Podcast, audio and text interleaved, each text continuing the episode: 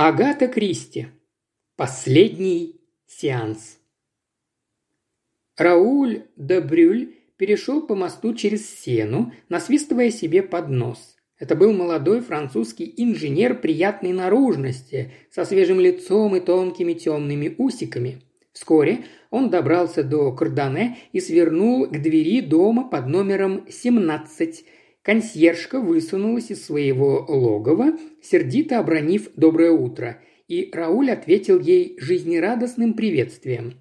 Затем он поднялся по лестнице на третий этаж – Стоя под дверью в ожидании ответа на свой звонок, он еще раз просвистел полюбившуюся мелодию. Нынче утром Рауль Добрюль пребывал в особенно приподнятом настроении.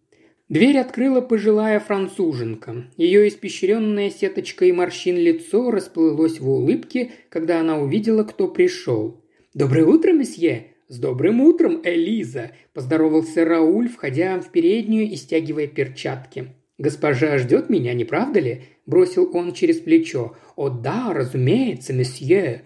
Элиза прикрыла дверь и повернулась к гостю. «Если месье пройдет в малую гостиную, госпожа через несколько минут выйдет к нему. Она прилегла. Ей нехорошо?» Рауль поднял глаза. «Нехорошо?» Элиза негодующе фыркнула. Она распахнула перед Раулем дверь малой гостиной. Он шагнул внутрь, и служанка вошла следом за ним. «Нехорошо?» – повторила она. «Как же она, бедняжка, может чувствовать себя хорошо? Вечно эти сеансы. Это никуда не годится, это противоестественно. Разве такое предназначение уготовил нам милостивый Господь? Не знаю, как вы, но я прямо скажу все это общение с лукавым». Рауль успокаивающе похлопал ее по плечу. «Полноте, Элиза!» – увещевающим тоном проговорил он. «Не заводись, слишком уж вы склонны видеть происки дьявола во всем, чего не в силах постичь умом». «Ладно уж», – Элиза с сомнением покачала головой. «Что бы там ни говорил месье, а не по нутру мне все это. Взгляните на госпожу. День ото дня она все больше бледнеет и худеет. А эти ее головные боли, Элиза взмахнула руками. «Ох, не к добру он, спиритизм этот! Духи, подишь ты! Все добрые духи давно уже пребывают на небесах, а остальные в преисподней!» «Ваш взгляд на загробную жизнь прост до безмятежности», – заметил Рауль, опускаясь на стул. «Я добрая католичка, месье, только из всего». Женщина расправила плечи, она осенила себя крестным знамением и двинулась к двери. Взявшись за ручку, Элиза остановилась. «Месье», – с мольбой обратилась она к Раулю, – «ведь все это прекратится после вашей свадьбы». Рауль слабо улыбнулся в ответ. «Вы славное и верное существо, Элиза, и вы преданы своей хозяйке. Не опасайтесь, после того, как госпожа станет моей женой, всем этим спиритическим делишкам, как вы их называете, придет конец. У мадам де Брюль не будет никаких сеансов». Элиза просияла. «Честное слово?» Ее собеседник кивнул серьезным видом. «Да», – отвечал он, обращаясь скорее к самому себе, нежели к ней. «Да, пора с этим кончать. Симоне наделена дивным даром, которым вольна пользоваться по собственному усмотрению, но она уже сыграла свою роль. Как вы только что заметили, Элиза, госпожа чахнет и бледнеет не по дням, а по часам. Самое трудное и мучительное в жизни медиума – страшное нервное напряжение. Вместе с тем, Элиза, ваша хозяйка лучший медиум в Париже, если не во всей Франции. К Симоне стремятся попасть люди со всего света, ибо знают, что с ней можно не опасаться ни ловкого надувательства, ни шарлатанства. «Надувательство!» – презрительно процедила Элиза. «Еще чего! Мадам не способна провести и младенца, даже пожелай она этого!» «Она сущий ангел!» – пылко воскликнул молодой француз. «И я, я сделаю все, что в силах сделать мужчина, чтобы дать ей счастье. Вы мне верите?» Элиза расправила плечи и заговорила просто, но с некоторым достоинством. «Я служу у госпожи не первый год, месье, и не кривя душой могу сказать, что люблю ее. Если б я не верила, что вы обожаете ее, как она того достойна, я бы разорвала вас в клочья. «Браво, Элиза!» – Рауль рассмеялся. «Вы настоящий друг и, должно быть, одобрите мое решение настоять, чтобы ваша хозяйка бросила всех этих духов и прочий спиритизм». Он ожидал, что женщина воспримет это шутливое замечание с улыбкой, но ее лицо почему-то сохранило мрачно-серьезное выражение. И это удивило Рауля. «А что если...» – нерешительно молвила Элиза. «Что если духи так и не оставят ее, месье?» «О, что вы хотите этим сказать?» Рауль вытаращил на нее глаза. «Ну, я говорю, что будет, если вдруг духи так и не отвяжутся от нее?» – повторила служанка. «Вот уж не думал, что вы верите в духов, Элиза». «А я и не верю», – в голосе Элизы зазвучали непреклонные нотки. «Какой дурак в них поверит? И все-таки...» «Так-так. Мне трудно объяснить вам это, месье. Понимаете, я...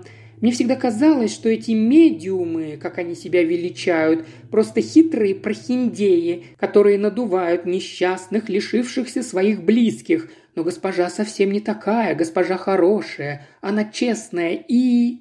Элиза понизила голос, в ее речи зазвучали нотки благоговейного трепета – ведь все получается, никакого обмана. Все выходит, и именно этого я боюсь, потому что я уверена, месье, все это не к добру. Это противно природе и всемилостивейшему Господу нашему. И кому-то придется за это расплачиваться». Рауль поднялся со стула, подошел к служанке и потрепал ее по плечу. «Успокойтесь, милая Элиза», – с улыбкой сказал он. «У меня есть для вас добрая весть. Сегодня последний сеанс. завтрашнего дня их больше не будет». «Выходит, один сеанс назначен на сегодня». В вопросе пожилой женщины сквозила подозрительность. «Последний, Элиза, последний». «Госпожа не готова, ей не здоровится», Элиза сокрушенно покачала головой. Договорить ей не удалось. Распахнулась дверь, и вошла высокая красивая женщина. Она была изящна и грациозна, а ее лицо напоминало лик Мадонны Боттичелли. Рауль прямо-таки засиял от радости, и Элиза тихонько вышла, оставив их одних. «Симоне!» Он взял ее длинные белые руки в свои и принялся целовать их. Женщина нежно произнесла его имя. «Рауль, милый!» Он вновь осыпал поцелуями ее руки, потом пытливо вгляделся в лицо хозяйки. «Как ты бледна, Симоне! Элиза говорила мне, что ты прилегла. Уж не захворала ли ты, любовь моя?» «Нет, не захворала!» Она засмеялась. Рауль подвел ее к кушетке и усадил рядом с собой. «Тогда в чем дело?» Девушка-медиум тускло улыбнулась. «Ты будешь думать, что все это глупости», пробормотала она. «Я буду думать, что это глупости никогда». Симоне высвободила руки, замерла и минуту-другую молча смотрела на ковер. Потом глухой скороговоркой проговорила. «Я боюсь, Рауль!» Он молча ждал продолжения, но девушка безмолвствовала. Тогда он ободряюще сказал. «Ну и чего же ты боишься?» «Просто боюсь. Боюсь и все». Он изумленно взглянул на нее, и девушка поспешила ответить на этот его взгляд. «Да, это вздор, не так ли? Но я чувствую себя именно так, боюсь, просто боюсь, не знаю, в чем тут причина, но меня ни на миг не оставляет мысль, что со мной должно случиться нечто ужасное». Взор ее был устремлен вперед, в пространство. Рауль мягко обнял ее. «Нельзя поддаваться смятению, милая», — сказал он. «Я знаю, в чем тут дело, Симоне. Это все напряжение, нервное напряжение, в котором живет медиум. Все, что тебе нужно, это отдых, отдых и покой. Да, Рауль, ты прав. Она благодарно взглянула на него. Все, что мне нужно, это отдых и покой. Она закрыла глаза и мягко откинулась назад в его объятия. «И счастье!» – шепнул Рауль ей на ухо. Он крепче обнял Симоне, так глубоко вздохнула, не отрывая глаз. «Да!» – пробормотала она. «Да! Когда ты обнимаешь меня, я испытываю ощущение безопасности, забываю про эту ужасную жизнь медиума. Ты многое знаешь, Рауль, но даже тебе не вдомек, каково это!» Он почувствовал, как напряглось ее тело. Глаза Симоне вновь раскрылись, и их взгляд опять устремился в пространство. Человек сидит в темной комнате и чего-то ждет, а тьма пугает Рауль, потому что это тьма пустоты, небытия, и человек нарочно отдается ей, чтобы затеряться в ее глубинах. Он ничего не знает, ничего не чувствует, но потом, в конце концов, мало-помалу наступает пробуждение ото сна, медленное, мучительное возвращение, и оно так изнурительно, так изматывающе. «Я знаю», – промямлил Рауль, – «я знаю». «Так изнурительно!» – шепотом повторила Симоне, и тело ее в изнеможении обмякло. «Но ты великолепна, Симоне!» Он взял ее за руки, стараясь ободрить и заразить своим воодушевлением. «Ты неповторима, величайший медиум, какого только видел свет!» Она слабо улыбнулась и покачала головой. «Да уж поверь!» – стоял на своем Рауль. Он вытащил из кармана два письма. «Видишь, это от профессора Роше и от доктора Женера из Нанси. Оба умоляют тебя не отказывать им и в дальнейших услугах, хотя бы иногда. «Нет!» – вскричала Симоне, вдруг резко поднимаясь на ноги. «Я не смогу, не смогу! С этим должно быть покончено! Ты мне обещал, Рауль!» Молодой человек в изумлении смотрел на Симоне. Та повернулась к нему и дрожала, словно загнанный зверек. Он встал и взял ее за руку. «Да, конечно», — сказал он, — «с этим будет покончено, ясное дело. Я упомянул об этих двух письмах единственно потому, что горжусь тобой, Симоне». Она метнула на него косой настороженный взгляд а не потому, что когда-нибудь снова захочешь заставить меня работать. Нет, что ты, горячо заверил ее Рауль, разве что тебе самой захочется помочь старым друзьям. Нет, никогда. Голос ее зазвучал взволнованно. «Это небезопасно, поверь мне, я чувствую, опасность очень большая». Она сжала ладонями виски, постояла немного, потом подошла к окну. «Обещай, что мне больше никогда не придется заниматься этим», – попросила она чуть более спокойным тоном. Рауль подошел и обнял ее за плечи. «Милая», – с нежностью проговорил он, – «даю слово, что начиная с завтрашнего дня ты больше никогда не будешь этим заниматься». Он почувствовал, как она вдруг вздрогнула. «Сегодня», – прошептала Симоне, – «да, я совсем забыла про мадам Икс». Она может прийти с минуту на минуту. Рауль взглянул на часы. Но, может быть, Симоне, если тебе не здоровится. Симоне почти не слушала его, думая о своем. Она странная женщина, Рауль, очень странная. В ее присутствии я испытываю какое-то отвращение и едва ли не ужас. «Симоне!» – голос его звучал укоризненно, и девушка сразу же почувствовала это. «Да, Рауль, я знаю, ты истинный француз, и мать для тебя святыня. Бесчеловечно с моей стороны испытывать такие чувства к женщине, потерявшей родное дитя и так убивающейся по умершей малютке. Но я не могу этого объяснить. Она... она такая огромная и черная, а ее руки... Ты обращал внимание на ее руки, Рауль? Громадные, сильные ручища, сильные, как у мужчины. О, она поежилась и закрыла глаза. Рауль снял руку с ее плеча и заговорил почти холодно.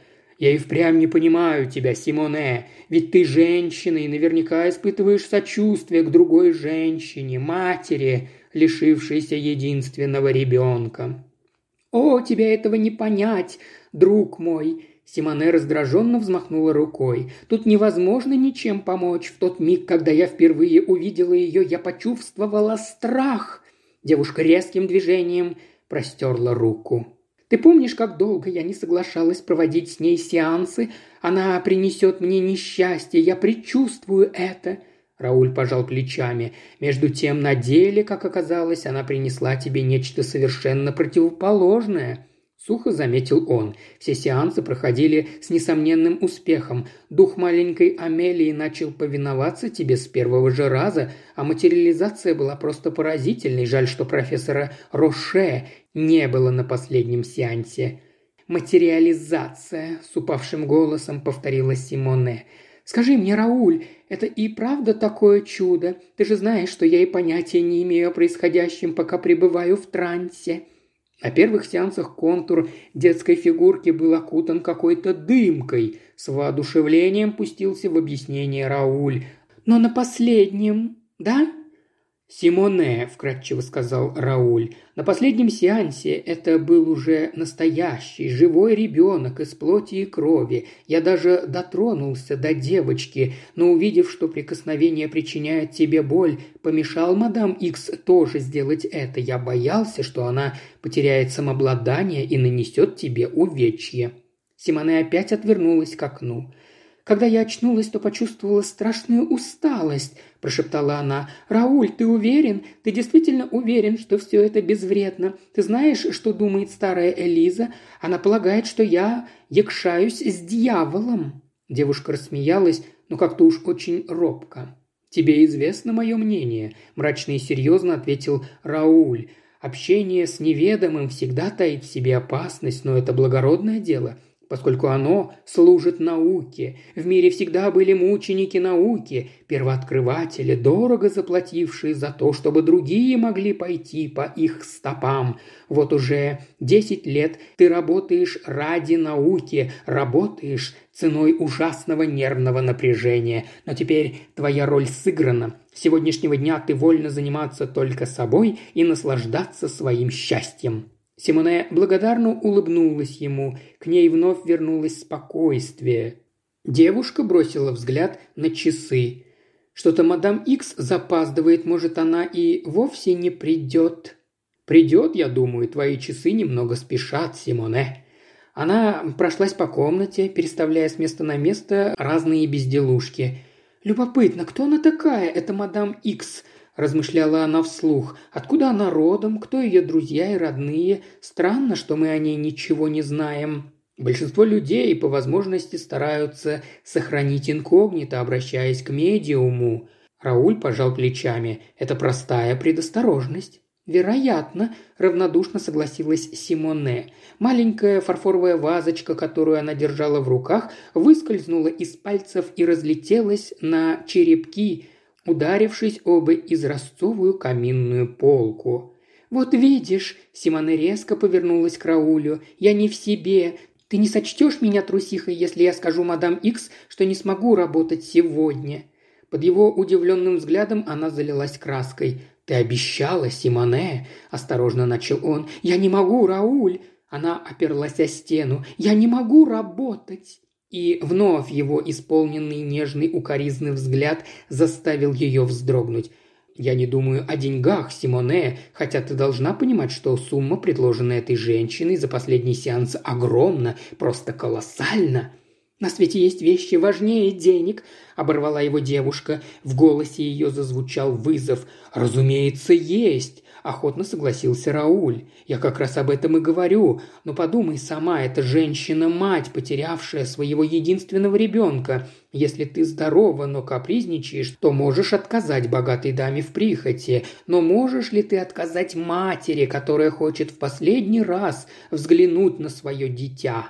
Симоне простерла руки исполненным отчаяния жестом – Твои слова мучительны, но ты прав», – прошептала она. «Я сделаю то, что ты говоришь, но теперь я поняла, чего я боюсь. Меня страшит слово «мать». Симоне, существуют некие первобытные изначальные силы, Рауль. Цивилизация подавила большинство из них, но материнство неизменно и неистребимо от сотворения мира – это чувство в равной мере присуще и животным, и человеческим существам. Нет на свете ничего похожего на любовь матери к своему детенышу. Эта любовь не считается ни с законами, ни с жалостью. Она не ведает страха и беспощадно сметает все на своем пути.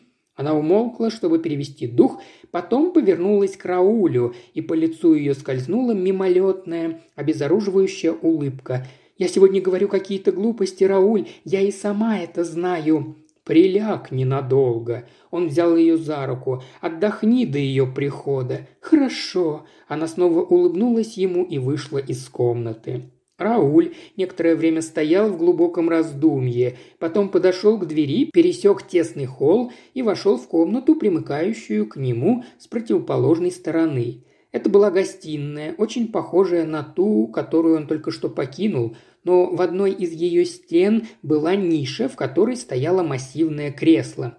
Ниша была скрыта тяжелыми черными бархатными портьерами. Элиза занималась приготовлениями к сеансу. Она поставила рядом с нишей два стула и маленький круглый столик, на котором лежал бубен, рожок, карандаши и бумага.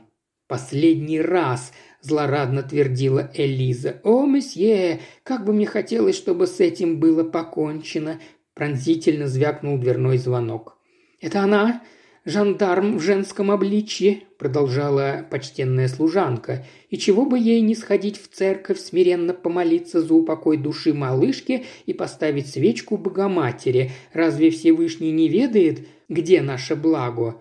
«Откройте, звонят», – повелительным тоном сказал Рауль. Служанка косо взглянула на него, но повиновалась. Не прошло и минуты, как она ввела в комнату посетительницу. «Я сообщу хозяйке о вашем приходе, мадам». Рауль сделал шаг вперед, чтобы приветствовать мадам Икс. Огромная и черная всплыли в его памяти слова Симоне. Посетительница была крупной женщиной, а черное траурное одеяние делало ее фигуру еще более грузной. «Боюсь, я немного запоздала, месье», – пробасила она. «Всего на несколько минут», – с улыбкой отвечал Рауль. Госпожа Симоне прилегла. «Простите, но вынужден сообщить вам, что ей не здоровится». Перенервничала и переутомилась. Ладонь посетительницы, протянутая для рукопожатия, неожиданно сжалась, будто тиски.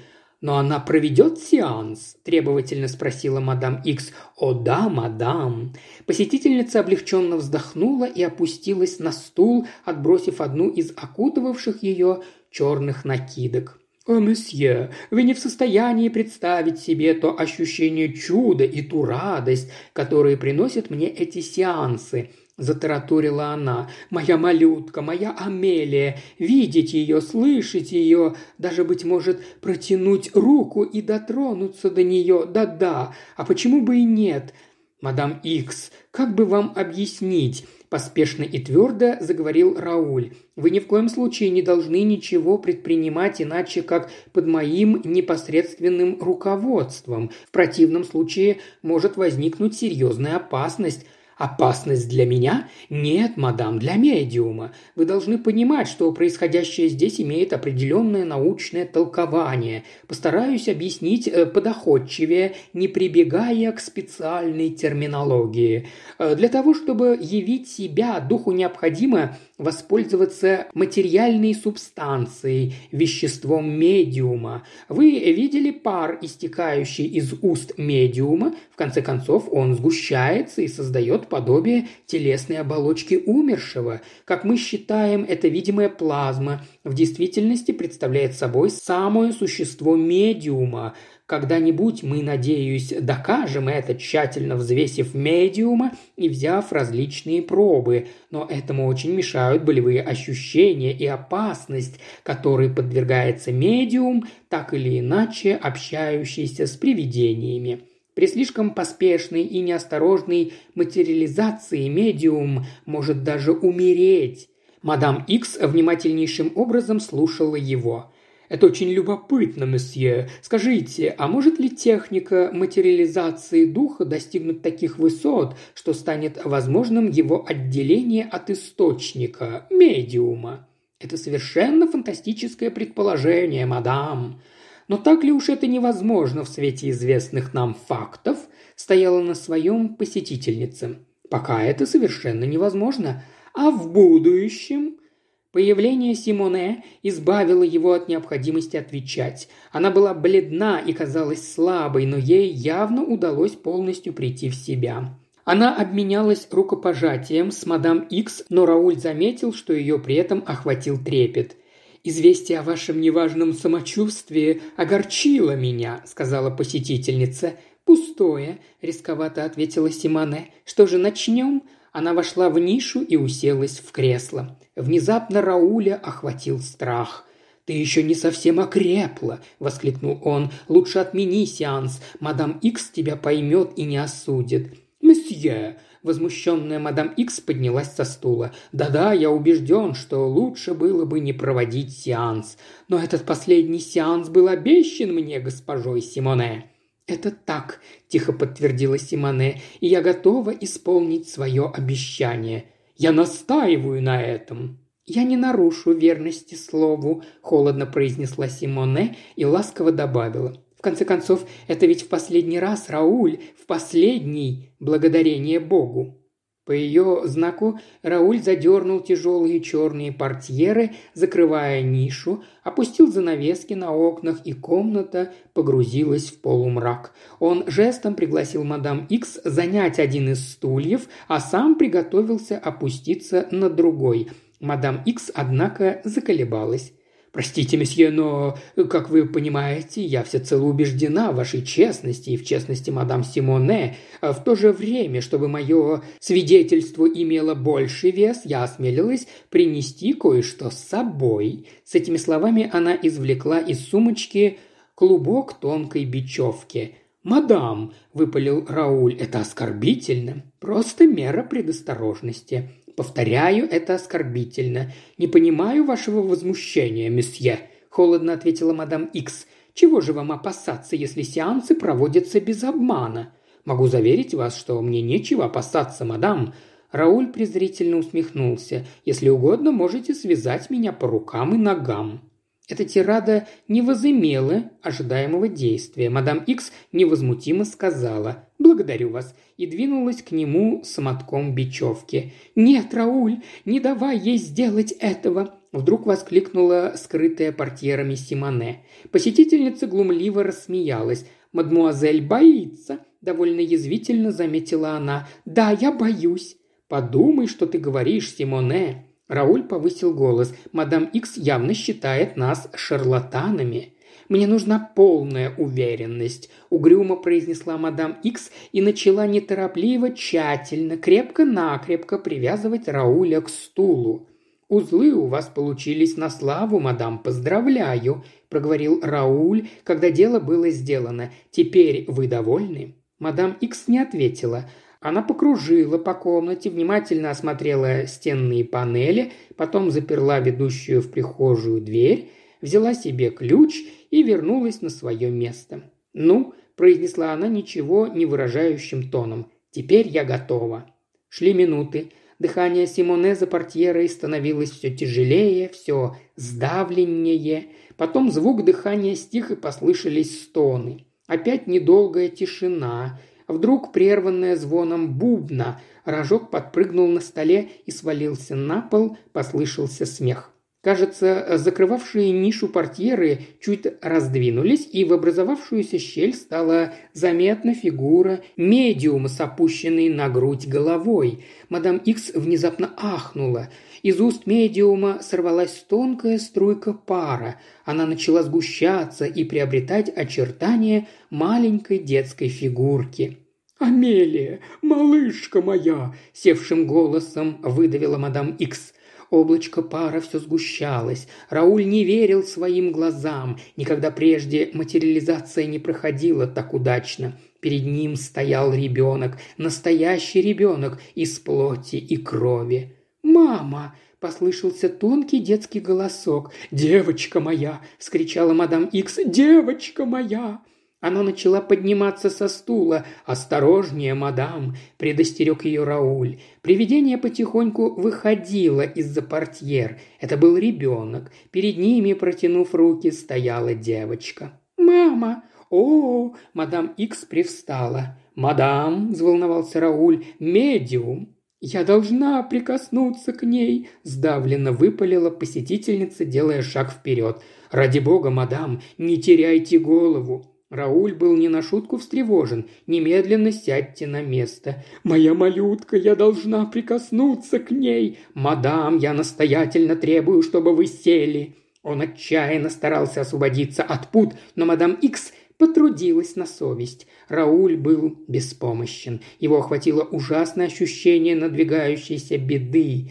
«Именем Господа Бога нашего, мадам, сядьте!» – вскричал Рауль. «Вы забыли о медиуме!» Мадам Икс не обращала на него никакого внимания. Она совершенно преобразилась, лицо ее исказило гримаса нездорового, восторженного экстаза. Простертая рука коснулась стоявшего у портьеры ребенка. Медиум издала исполненный муки стон. «Господи!» – неистовал Рауль. «Господи, это ужасно! Медиум!» «Почему я должна тревожиться о вашем медиуме?» Мадам Икс повернулась к нему и грубо расхохоталась. «Мне нужен мой ребенок!» «Вы сошли с ума! Повторяю, это мой ребенок, мой, плоть от плоти и кровь от крови моей. Моя малютка возвращается ко мне из царства смерти. Она вновь жива, она дышит. Рауль открыл было рот, но нужные слова не шли ему на ум. Эта женщина была просто ужасна. Страсти настолько захватили ее, что она стала жестокой и беспощадной. Губы ребенка дрогнули, и слово «мама» в третий раз эхом прошелестело по комнате. «Иди ко мне, моя крошка!» – воскликнула мадам Икс и порывистым движением заключила ребенка в объятия. Из-за портьеры раздался полукрик-полустон, полный невыносимой боли. «Симоне!» – взвывал Рауль. «Симоне!» Взор его помутился. Он только успел заметить, как перед ним промчалась мадам Икс. Распахнув дверь, она выбежала на лестницу. Крик за портьерой не стихал. Это был жуткий, пронзительный вопль, какого Раулю еще никогда не доводилось слышать. Он оборвался, перейдя в какое-то страшное бульканье. Потом раздался глухой стук падающего тела. Рауль, словно безумец, пытался освободиться от спутывающей его веревки. Неистовым усилием он сумел сделать невозможное и разорвал узлы. Едва веревка упала на пол, в комнату влетела заплаканная, кричащая Элиза. «Госпожа! Госпожа! Симоне!» – позвал Рауль. Они отбросили портьеры. Рауль отпрянул. «Господи!» – прошептал он. «Кровь! Все залито кровью!» «Ну вот, госпожа умерла!» – послышался рядом срывающийся голос Элизы. «Все кончено! Но почему, месье, скажите, что случилось? Почему она стала в половину меньше, чем была? Что здесь произошло?» «Не знаю», – слабым измученным голосом ответил Рауль и вдруг сорвался на крик. «Не знаю, но, наверное, нет, я схожу с ума. Симоне! Симоне!» Еще больше аудиокниг в исполнении Ильи Кривошеева на Boosty и ВКонтакте. Все ссылки в описании